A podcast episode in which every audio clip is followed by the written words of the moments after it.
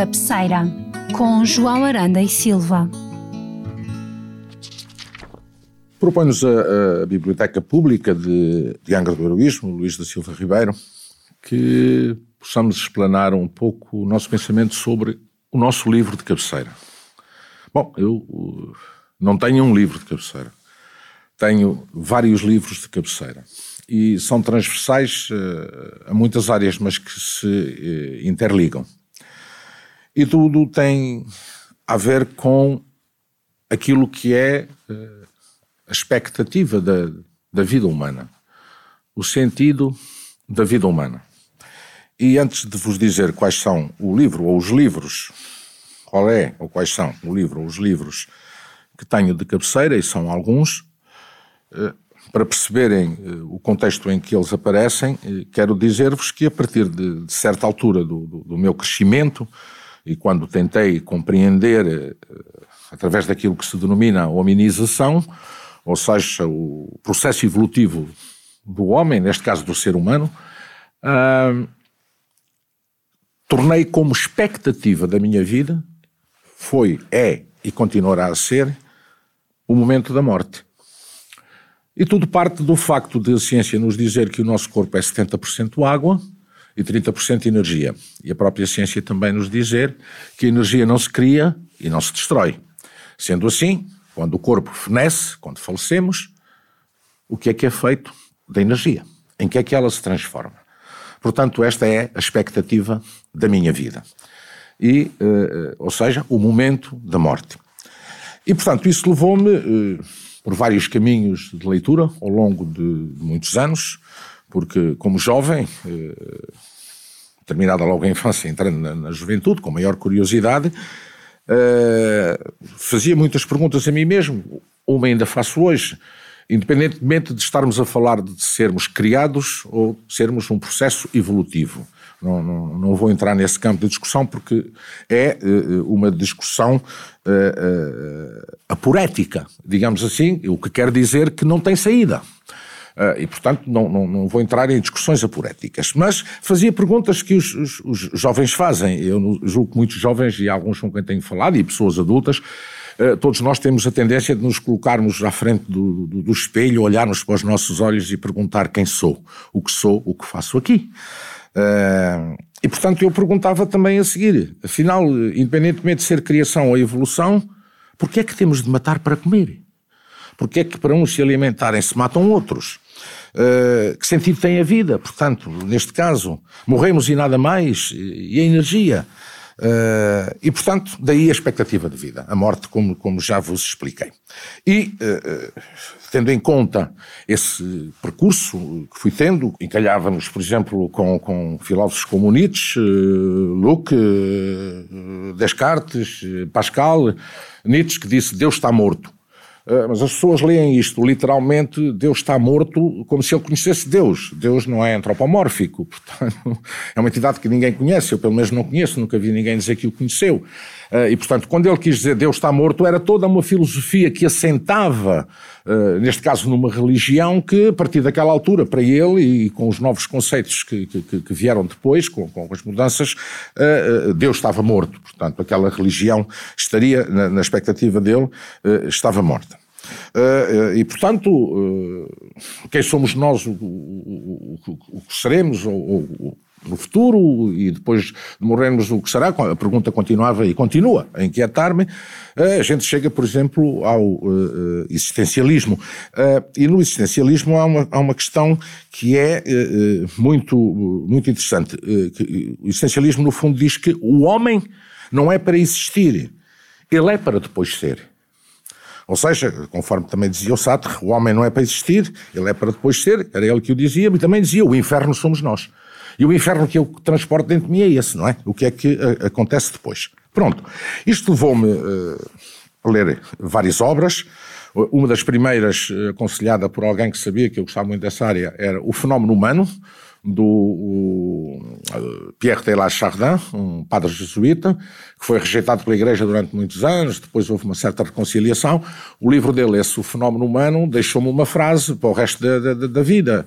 Nós somos um espírito que uh, temporariamente habita a matéria. Mais tarde, isto para ir fazendo uma síntese, não, não, não posso falar em todos os que li, A Desilusão de Deus, uh, do Richard Dawkins, o homem que escreveu também o primeiro Gene. Uh, aliás, muita gente hoje, agora só um parênteses, muita gente hoje diz meme, é um meme, fulano é um meme. Esquece, o meme foi inventado pelo Richard Dawkins neste, neste livro, em que ele tenta juntar o memory não é? Uh, com, com, duas palavras de origem diferente, anglo-saxónica e latim, que dá o, o, o meme. Uh, e, portanto, a desilusão de Deus. E, mais recentemente, um outro livro a pôr em causa toda essa questão da existência de, de, das divindades, digamos assim, uh, da divinização, da existência de Deus por um lado e da divinização de Jesus Cristo, em que ele diz que não existem, que é o livro Decadência do Michel Onfray, que é um filósofo hedonista uh, no, mais, no mais alto grau. Pronto, e depois, no meio de tudo isto, Santo Agostinho, as, as Confissões, a Cidade de Deus, eh, o Tomás de Aquino, a sua Suma Teológica, e um outro livro muito interessante de uma irlandesa que muito pouca gente leu, ou muito pouca gente lê, pelo menos talvez no nosso meio, quando falo, ninguém me fala nele, que é da Iris Murdoch, que é A Soberania do Bem, não é? Eh, eh, aborda o conceito platónico do bem como necessário ao desenvolvimento da nossa alma aquilo que hoje se vem discutindo como havia cérebro uh, na ciência, depois passou a haver cérebro e mente, hoje há cérebro, mente e consciência. O Sam Parna, que é um médico de origem indiana, que vive, vive e trabalha em Inglaterra, tem trabalhado essa área e ele diz que a consciência não está agarrada a nada. E essa questão é, até agora, recentemente, em quatro episódios que foram emitidos pelo canal 1 da RTP, Deus Cérebro, exatamente se chega a essa conclusão. O que somos, uh, o que estamos aqui a fazer, para onde vamos, de que forma evoluímos. Uh, não vou destrinçar quem quiser e deve vê-los, porque são muito, muito bons. E são feitos por portugueses e televisões estrangeiras já os adquiriram. O Deus Cérebro são quatro episódios fora de série e todos chegam à conclusão que a consciência uh, não está ligada a nada, não sabem o que é nem onde está e que não é domável, não é? Uh, e depois, uh, pronto, quer dizer, uh, continuei essa minha busca, essa minha caminhada. passei pelo Fyodor Dostoevsky, os irmãos Karamazov, não é? Que a gente, a parte do Grande Inquisidor, para quem nos está a ouvir que queira ler, deve ler a parte do Grande Inquisidor, que é uma, uma, uma fábula, ou melhor, uma, uma agora não consigo lembrar-me do outro tempo, uma metáfora, digamos, da volta de Jesus Cristo, volta à Terra e é uh, ouvido pelo grande inquisidor, uma, uma alusão ao Torquemada do tempo da, da, da Inquisição, neste caso uh, uh, em Espanha, não é? E, e pronto, e segui as questões ligadas à Segunda Guerra Mundial também me, também me atormentaram muito porque aquilo que se fez na Segunda Guerra Mundial e que uh, outros dirigentes, como o Stalin fez na Rússia, uh, que fizeram na Ásia e em outros lados, para não estar a citar mais nomes, porque o tempo também não é muito, uh, levou-me a ler O Cista é um Homem, do Primo Levi, que eu acho um livro fabulosíssimo, das coisas mais, mais tocantes no que diz respeito, e li bastante sobre a Segunda Guerra Mundial. E, por fim, eh, ainda eh, em livros, eh, a questão de A Mulher de Branco, do, do Wilkie Collins. E há um outro livro escrito por um autor que tinha 18 anos. Ele chamava-se Etienne Laboitier, em que escreveu sobre a servidão humana. O título é só Servidão, mas, portanto, sobre a servidão dos humanos. E, portanto, leiam, leiam, porque vão perceber uh, porque é que nós aqui estamos, afinal, uh, a fazer o quê como humanos, se fazemos isto a outros humanos que podem ser nossa família. Uh, e, portanto, de tudo isto, uh, também fui levado, não é? portanto, a, a, a, certos autores de, de filosofia, independentemente agora de estarmos a falar no, no, no, no sofismo, no estoicismo, no epicurismo, uh, não interessa. Quer dizer, é a filosofia no geral. Uh, os filósofos pensam, uh, e houve um autor que eu não me recordo agora o nome, mas que a dada altura disse: tudo o que escrevem hoje de filosofia é um rodapé de Platão, não é? tudo começará por aí do seu grande e brilhante aluno, brilhantes alunos que foram Sócrates e o Aristóteles e por aí fora. E uh, a, a, dadas, a, páginas tantas dei conta do fio de Ariadne, de, ou seja, da, daquela mitologia grega ou seja, que é a, a, a apelação, o apelo que se faz à lógica, ao, ao, ao raciocínio, à lógica do, do Aristóteles, não é? E, e portanto, quando a gente lê a metafísica, a gente ainda fica muito mais baralhados, quer dizer, não, consegue não chegar a lado nenhum. E eu não cheguei.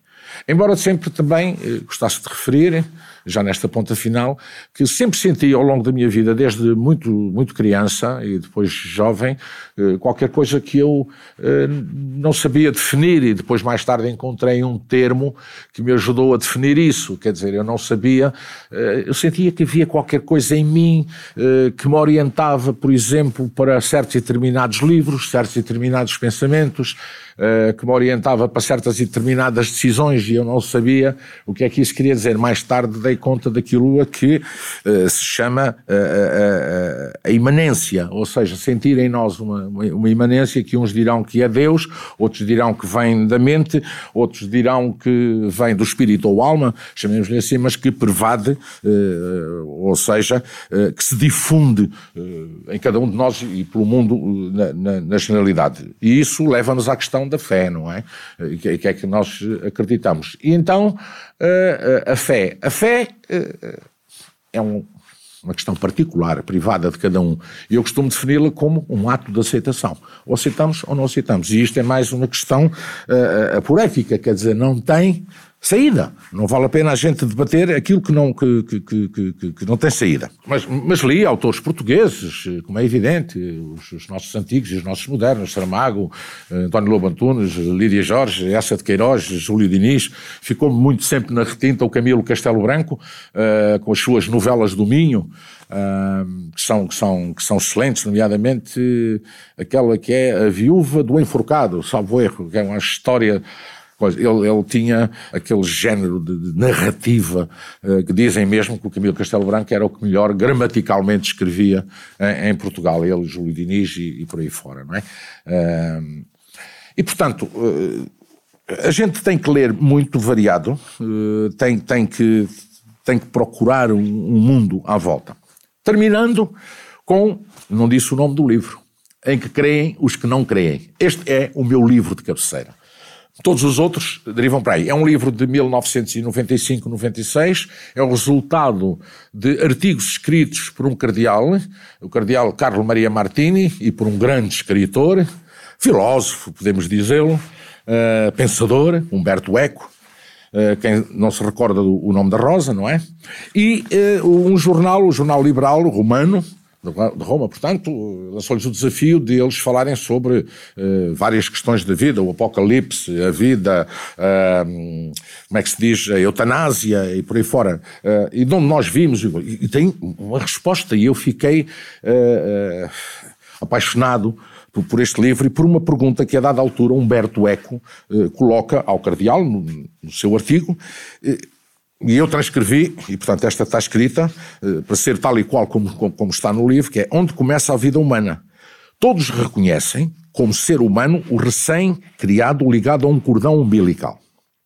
Mas até onde podemos retroagir, ou seja, até onde podemos recuar? Se a vida e a humanidade estão já no gene ou no sêmen?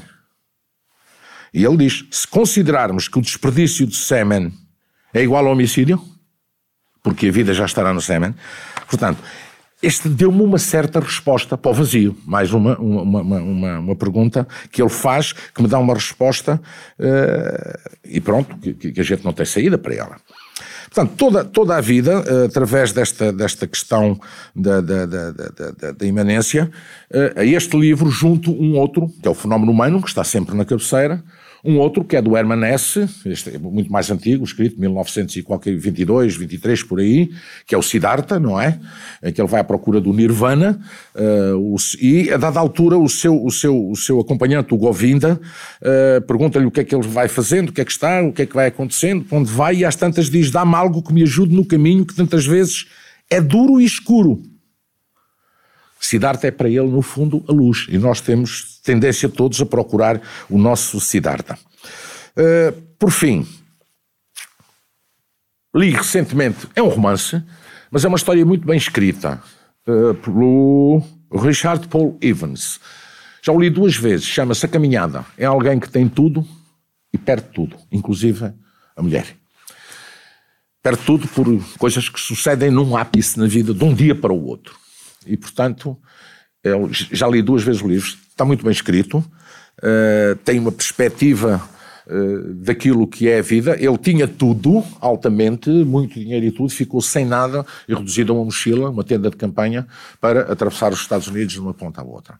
É uma obra que se deve ler uh, e, e, e, portanto, deixar também às pessoas uma última ideia que penso que nós não temos. Nós fazemos sempre projetos para o futuro. É preciso ter em conta uma coisa Nenhum instante se sobrepõe ao outro. Cada instante é um instante. Não há sobreposição. Todos os instantes são presente ou passado. Não há futuro. O instante do futuro pode não existir. A gente cai para o lado, morreu. Já não é instante a seguir. O último instante foi aquele em que morreu, não é? Portanto, para essa pessoa, os instantes desapareceram. Portanto, não há dois instantes no mesmo presente. Eh, nenhum é simultâneo em, em relação ao outro. Aqueles instantes que não passam a passado, mas não têm futuro, são aqueles que nos podem provar que efetivamente há uma eternidade. E aqui entraríamos entre a discussão do ser e do ente, ser eterno ou ser, ou ser mortal. Portanto, o presente que não vira passado é o tal eterno. Se não vira o passado, é eterno. E a gente aí tem a eternidade. Portanto, creio que, eh, desculpem ter falado em tantos livros eh, assim eh, à volta disto, creio que podê-los-ão ler uh, através, pronto, ouvindo o que disse e não estando a fazer aqui um, um resumo destes livros, mas, uh, portanto, de, deixar-vos dizer que procurei duas coisas, uh, através, por um lado, da questão da escolástica, que segundo diz a filosofia, portanto, é a conciliação entre a fé e a razão, nenhuma delas ser fundamentalista nem sobrepor-se à outra, e, no fundo, não posso deixar de, de, de, de confessar que uh, o, o Deus de Spinoza também é para nós atraente. O Deus cristão é aquele que diz que há um Criador e nós somos as criaturas. E o Deus de Spinoza, que é, é, é absorvente na sua leitura, o Deus de Spinoza é o Deus que há em nós, somos nós. Se nós fazemos a ciência, Deus é a nossa ciência e nós somos a ciência de Deus.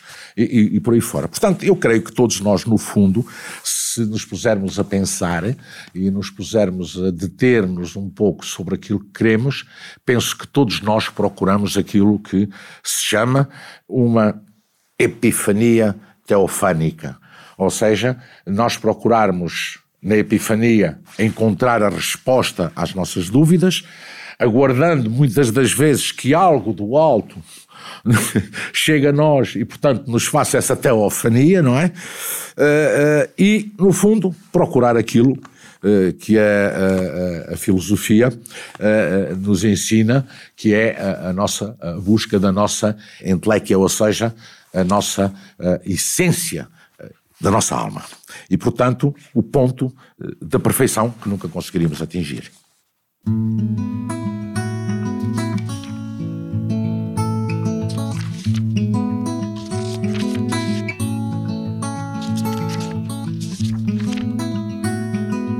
Este programa foi produzido pela Biblioteca Pública e Arquivo Regional Luís da Silva Ribeiro, em parceria com a Casa do Aço.